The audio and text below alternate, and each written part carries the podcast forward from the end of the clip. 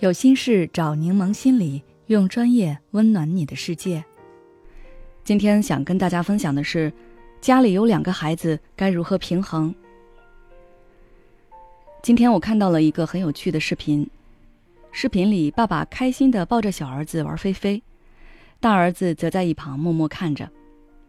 妈妈注意到了大儿子的落寞，就让爸爸也抱抱大儿子。其实。大儿子看起来也才八九岁。当他看到爸爸把弟弟放下，走向他的时候，他立刻就飞扑到爸爸怀里，高兴的也要跟爸爸玩飞飞。我国放开二胎已经好几年了，现在很多家庭都有两个或多个孩子，如何平衡对两个孩子的爱成了很重要的问题。今天我就来跟大家谈谈，家长们应该要怎么做。首先。正确引导两个孩子对彼此的看法。我堂嫂当年怀二胎的时候，有不少亲戚当时就拉着她的大女儿打趣说：“你妈不喜欢你嘞，等你弟弟出生，你妈就不要你了。”他们看着小姑娘哭得撕心裂肺的样子，好像觉得很好玩，殊不知这种行为会给小姑娘留下多大的心理阴影。孩子最怕什么？不就是怕父母不爱自己、抛弃自己吗？如果弟弟妹妹的出生就意味着自己不再是爸爸妈妈的心肝宝贝了，那他怎么可能去接纳弟弟妹妹呢？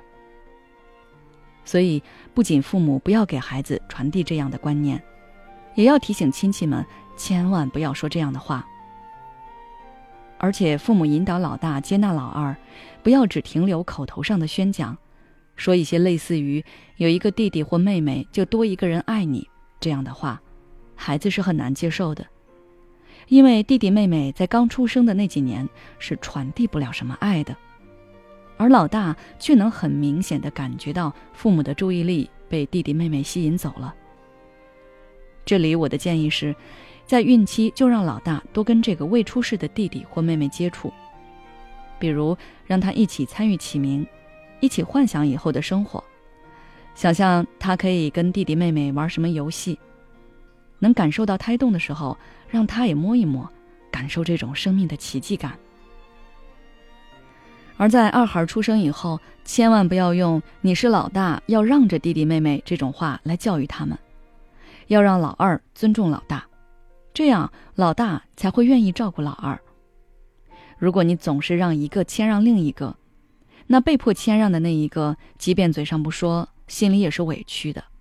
时间长了，可能还会生出怨气，到时候他们之间的关系就很难修复了。其次，尽量公平和平等。这里说的公平和平等，不是站在我们成人的角度，而是孩子的角度。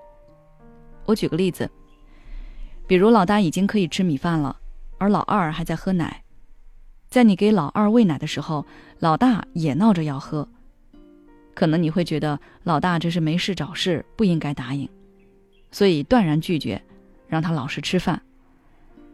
但老大如果是真的想喝奶呢？其实他只是在试探，看你们是否能做到公平，就是弟弟妹妹有的我也要有，不管我需不需要。同样的。